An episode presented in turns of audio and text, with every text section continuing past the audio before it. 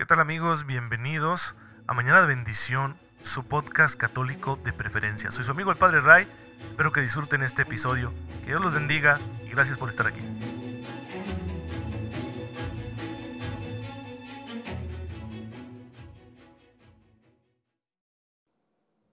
Muy feliz viernes queridos hermanos, soy su amigo el Padre Ray. Bienvenidos a Mañana de Bendición, su podcast católico favorito. Espero que se encuentren muy bien que se estén cuidando mucho por esto del COVID. Aún no se termina, hermanos, la pandemia.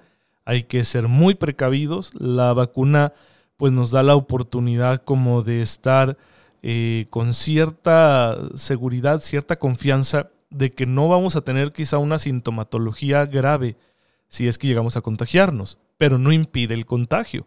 Así que hay que tener mucho cuidado, seguir ciertas normas, procurar no aglomerarnos demasiado y con el favor de Dios esto va a pasar y ojalá que no pase en vano en nuestra vida, sino que nos deje una lección de fe muy grande. El día de hoy la iglesia está celebrando a Santa Mónica, una santa que tiene una, una historia interesante de la relación con su hijo. A ella la tenemos como patrona de las madres cristianas. ¿Por qué razón? Se trata de una mujer que vive en el siglo IV, que tiene un matrimonio difícil. Ella es católica, su esposo no y va a tener a sus hijos, los cuales van a enfrentar pues eh, la tentación de rebelarse porque ven el mal matrimonio de sus padres y consideran a Mónica, especialmente el hijo mayor, Agustín, consideran a Mónica como una mujer eh, demasiado abnegada, sumisa, que no hace lo necesario ¿no? para corregir la situación familiar y por ello se van distanciando de ella y además ellos como saben que su madre es católica, estamos hablando de un contexto en el que aún había mucho paganismo en el imperio romano, aunque ya no se daban las persecuciones, porque ya estamos en tiempos después de Constantino. Sin embargo, aún hay mucho paganismo, hay algunas sectas, algunas herejías que se están haciendo muy populares en el imperio, también hay en el norte de África, que es donde vive ella junto con su familia. Y los hijos proyectan mucho la imagen que tienen de su madre en la iglesia. Ellos piensan que la iglesia es así, que nos invita a ser como sumisos y abnegados. No son capaces de descubrir el amor que hay detrás del sufrimiento de su madre. Sabemos que Agustín va a llevar una vida muy alejada de Dios, una vida de mucha disolución, de francamente vagancia, de siempre estar buscando con inquietud algo que lo hiciera feliz, que lo hiciera sentir pleno, y su madre nunca dejó de orar por él. Imagínense cuánto amor en el corazón de Santa Mónica por la salvación de sus hijos, concretamente por la salvación de Agustín. Y este amor influyó poderosamente en la historia de vida de su hijo, porque tanta oración no quedó sin consuelo, sin recompensa ya que llegaría el momento en que Agustín daría el paso de la fe y por eso ahora lo conocemos como San Agustín. No les cuento más de la vida de Agustín porque lo vamos a celebrar mañana. Solo quiero destacar hoy el hecho importantísimo de la poderosa influencia que ejerció la oración de su madre, la oración amorosa de su madre, en la conversión y salvación de San Agustín. Ciertamente, hermanos, Nadie garantiza la salvación de otro. Yo no puedo garantizar la salvación de los que me rodean. No se van a salvar por mi fe o mis obras. ¿sí? Se van a salvar por su propia responsabilidad ante Dios. Sin embargo, sí que podemos ser buenas influencias. A veces somos malas influencias. Pero cuando oramos por los demás y cuando damos ejemplo de verdadera fe, de una vida recta, pues entonces sí ejercemos una influencia considerable en el camino de salvación que Dios tenga para aquellos que nos conocen. Hay que ser buena influencia, pues, como Santa Mónica en la vida de su hijo. Yo sé que muchos de los que me escuchan tienen hijos, tienen nietos que quizá en la adolescencia, en la juventud, se han alejado de la iglesia, se han alejado de la fe, se han alejado del Señor y están preocupados por eso. Bueno, déjenme decirles una cosa. En primer lugar, no pierdan la esperanza. Si ustedes oran y les dan ejemplo, entonces tengan la seguridad de que Dios tiene un tiempo de conversión para ellos. Pero sí hagámonos una pregunta, examinemos nuestra conciencia, porque el rostro de la iglesia que ellos ven somos nosotros. Y si estamos mostrando un rostro desagradable, ellos van a pensar que la iglesia es así. Van a proyectar el mal ejemplo, la falta de coherencia de nuestra vida, la van a proyectar en la iglesia. Y ellos van a decir, no, si esto es la iglesia, pues yo para qué quiero. Porque ve mi papá como es, mi mamá como es, ve mis tíos como son, mis abuelos, ve el sacerdote de la comunidad como es.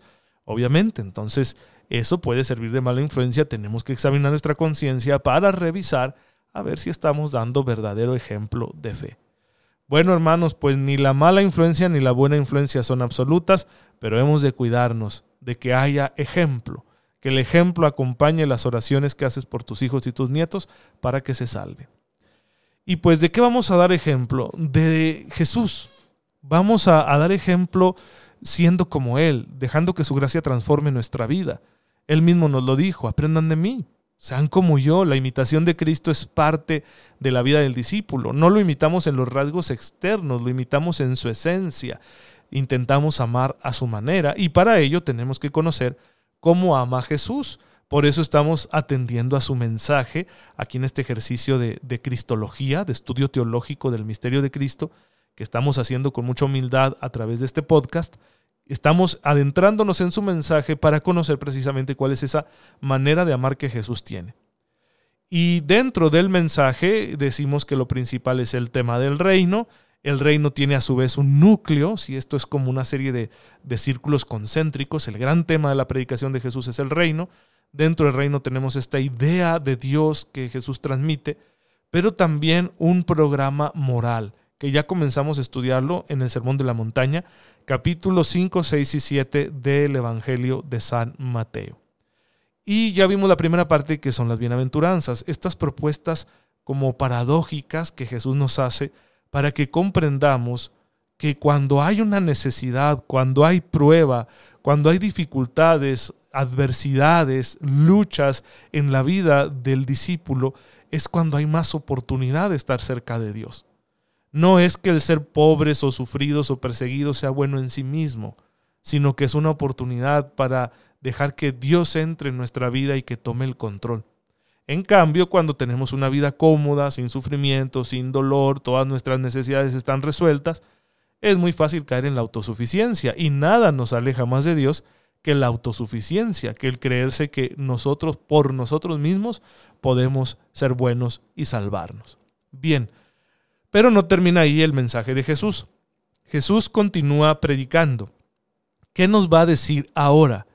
Bien, va a continuar un poquito con ese estilo paradójico, aunque ahora no simplemente enunciando realidades difíciles que se convierten en oportunidades para encontrar a Dios y que por eso son cosas que nos hacen dichosos, sino que hay un marco moral de referencia que Jesús tiene, hay un antecedente moral.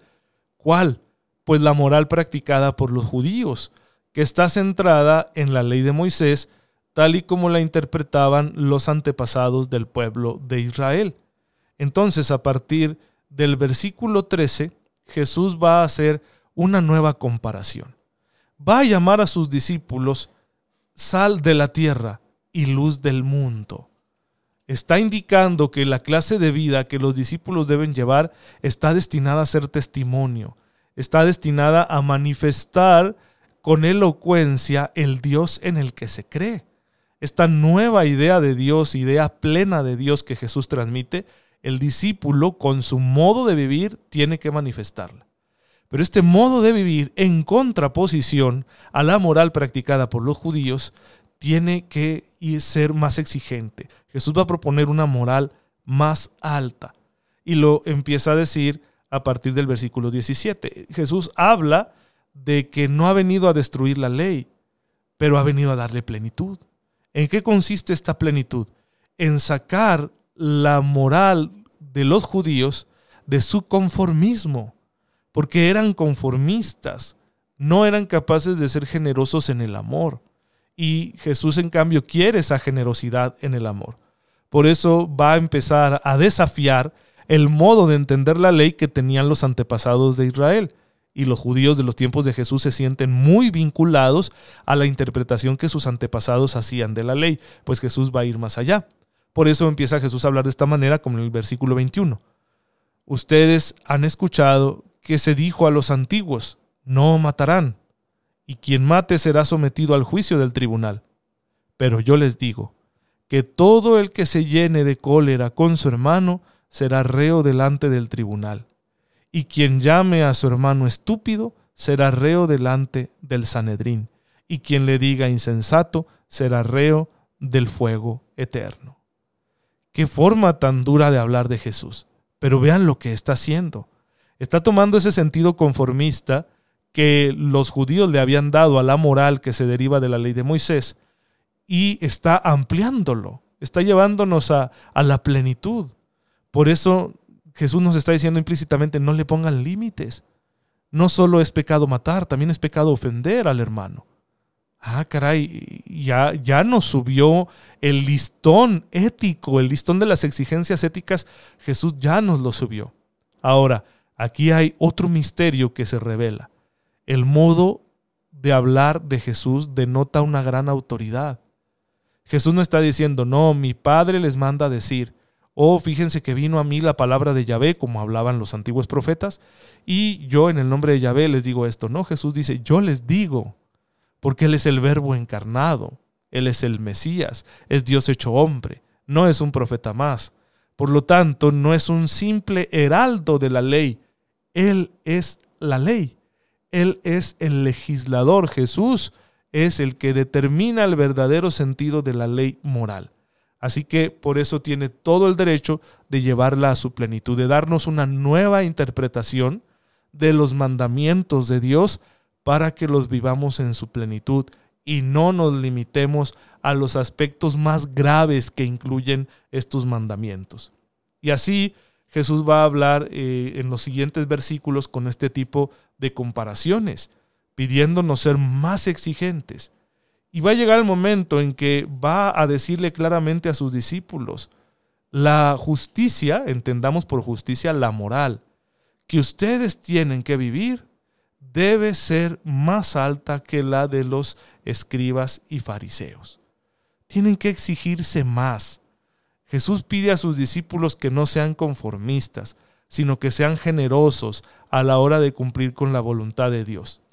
Y ya en el capítulo sexto, en el versículo primero, nos va a dejar muy en claro lo importante que es la intención a la hora de practicar la moral. Jesús quiere que esto sea pleno de verdad, que sea una moral vivida con autenticidad, una moral asumida, una coherencia que se vive libremente porque se quiere, porque se ha hecho opción por esta propuesta que nos está haciendo, y no como un fingimiento. Entonces dice Jesús en Mateo 6.1, miren, no obren su justicia delante de los hombres para ser vistos por ellos, porque de lo contrario no tendrán derecho a la paga cerca de su Padre que está en los cielos. Jesús está indicando de una forma explícita que se debe vivir de manera auténtica esta moral. La palabra justicia era muy importante para los judíos. El hombre justo es aquel que eh, es recto delante de Dios, ¿sí? Que, que, le rinde homenaje a Dios, le rinde culto con una vida agradable a Él porque cumple con su ley. Pero es sinónimo de moral, porque la ley es un elemento moral, por supuesto, estamos hablando de una ley ética. No, no, eh, el concepto de legalidad para los judíos no está separado del concepto de ética, como nosotros lo vivimos en las sociedades modernas, en las que a veces hay una distancia enorme entre legalidad y moralidad lo cual a veces debería cuestionarnos, ¿no? Porque e-, esa distancia tan grande entre legalidad y moralidad, pues hace que se admitan muchas cosas que son inmorales. ¿sí? Que, dejemos de, luchar contra la inmoralidad. Pero bueno, eso sería otro tema, un tema de, crítica a la filosofía actual del derecho. Y ojalá algún día podamos hablar de eso aquí en un, en un episodio del podcast. Pero hoy nos interesa esto. Para el judío, esa legalidad, esa moralidad son una sola cosa. Y Jesús está dándonos un nuevo sentido de esta justicia. En primer lugar, Jesús dice, yo les digo, vivan la justicia en plenitud, vivan la rectitud moral en plenitud, no sean conformistas como los fariseos. Pero además, háganlo auténticamente, por amor a Dios, no por buscar la adulación de los demás. Porque incluso una moral así tan bonita, vivida como Jesús la pide, podría no ser algo bueno cuando se está viviendo para que los demás nos reconozcan, nos aplaudan, nos consideren buenos. Hay que vivir la vida moral, hay que cumplir con los mandamientos, pero por amor a Dios que nos ama, que nos ha creado, que nos redime, que nos cuida, dándonos a conocer su ley, que nos protege con su gracia y que nos está esperando en el reino de los cielos con un amor infinito. Hay que hacerlo así, no para que los demás nos vean y nos aplaudan. Y por eso Jesús ahora, dentro de su predicación moral, va a tomar tres prácticas de piedad, ¿sí? tres prácticas religiosas que tenían los judíos, que son la limosna, la oración y el ayuno, y va a decirnos cómo deben realizarse. Y es justo en este tema cuando Jesús va a darnos el Padre Nuestro. Es muy interesante que haya toda una catequesis de la oración por parte de Jesús. Con estas tres prácticas, ¿qué buscaba el judío? Pues ser bueno, ser recto, ser justo delante de Dios. son prácticas morales. Y Jesús, que está haciéndonos una propuesta moral, una propuesta ética, nos dice cómo debemos vivirla. En primer lugar señala esto con autenticidad, en lo secreto, en la intimidad, no para que los demás nos vean. Por eso Jesús va a insistir, si vas a practicar estas obras de piedad, hazlo ahí en tu habitación, donde nada más tu Padre Dios se entera para que así recibas tu recompensa, porque si no, pues nomás te ganaste el aplauso de los hombres, pero te perdiste la recompensa del cielo. Y eso es un mal negocio, francamente. Así que Jesús nos está indicando cómo debemos practicar todo esto.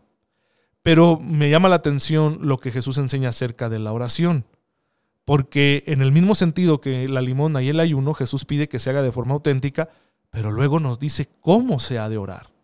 Y es cuando enseña el Padre Nuestro. Y el Padre Nuestro viene a manifestar esa idea nueva de Dios que Jesús transmite. Jesús nos revela a un Dios que es Padre amoroso y misericordioso y nos enseña que debemos dirigirnos a Él con confianza filial, porque de ello dependerá que nosotros podamos ser santos, que nosotros podamos tener esta justicia mayor que la de escribas y fariseos que Jesús está pidiendo. Y los escribas y fariseos, vaya que eran rigurosos con su manera de vivir la rectitud moral.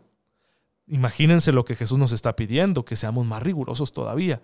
Y de hecho nos propone la meta de ser como Dios. En Mateo 5:48 está este versículo tan poderoso. Sean perfectos como su Padre Celestial es perfecto. Esa perfección en el amor que es la que Dios posee y que Jesús nos pide imitar Ninguno de nosotros puede lograrla con sus solas fuerzas. Vamos a ser perfectos como Dios es perfecto en la medida en que nosotros estemos en comunión con Dios. Por eso la perfección moral del cristiano depende de su espiritualidad, depende de la vida de oración, de la confianza filial con la que se dirija a su Padre. La vida espiritual, la relación personal que se tenga con Dios, es la que produce como fruto una perfección moral en el cristiano. ¿Cómo voy a ser perfecto en mi vida ética, en mi vida moral, si yo no tengo trato con Dios? Por eso la importancia de la vida interior. Y ya en el versículo 19 del capítulo sexto, todo esto que nos está enseñando, Jesús lo compara con un tesoro. El tesoro es el cielo, es, es la plenitud del reino y es lo que uno debe cuidar, hay que custodiarlo. ¿Por qué? Porque es un bien incorruptible. No hay que dejar que nos lo roben porque es incorruptible. Fíjense que los bienes de este mundo son corruptibles. Si tú pones tu esperanza, tu apoyo, tu confianza en el dinero, el dinero ah, con una devaluación ya, ya valió, ya, ya va a dejar de darte esa vida cómoda que te dabas. O te lo pueden robar. O puedes cometer un error económico, un error financiero. Pueden pasar tantas cosas con el dinero. La salud, a veces decimos, no, la salud es más importante. Sí es más importante con, que el dinero, pero también se va a perder por nuestros malos hábitos o por un accidente o una enfermedad. A veces ni la vemos venir y ya estamos enfermos.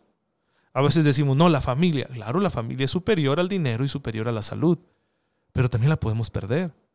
Que solo se siente uno cuando toda la vida ha estado acompañado por un ser querido y de repente se muere. y va a pasar. Yo perdí recientemente a mi padre y todavía voy a casa y siento su ausencia y digo, ay caray, esto es difícil. Sí, por eso la familia, que es lo más grande que podemos tener en este mundo, también puede perderse. Por eso hay que buscar ese tesoro del cielo, poner en él el corazón y cuidar que nadie nos lo quite, porque es un tesoro incorruptible.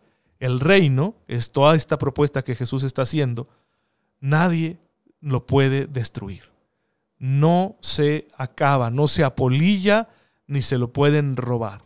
Pero podemos perderlo cuando nosotros rechazamos esta propuesta de Jesús. Que no sea así entre nosotros, que aceptemos la propuesta moral de Jesús y la vivamos con la ayuda de su gracia. Hermanos, no se pierdan el episodio de mañana, seguiremos hablando de este asunto tan importante de la propuesta moral de Jesús. Y bueno, pero ya no quiero abusar de su tiempo, vamos a darle gracias a nuestro Dios. Te bendecimos, Padre, porque en tu Hijo Jesucristo nos enseñas cuál es el camino para vivir de una forma agradable a ti. Ayúdanos con tu auxilio a poder cumplir con las enseñanzas de tu Hijo, hacerlo con fidelidad y con autenticidad, sin buscar el aplauso de los hombres, sino solamente tu gloria. Tú que vives y reinas por los siglos de los siglos. Amén. El Señor esté con ustedes. La bendición de Dios Todopoderoso, Padre, Hijo y Espíritu Santo, descienda sobre ustedes y los acompañe siempre. Muchas gracias hermanos por estar en sintonía con su servidor. Oren por mí, yo lo hago por ustedes. Síganse cuidando, por favor, y nos vemos mañana, si Dios lo permite.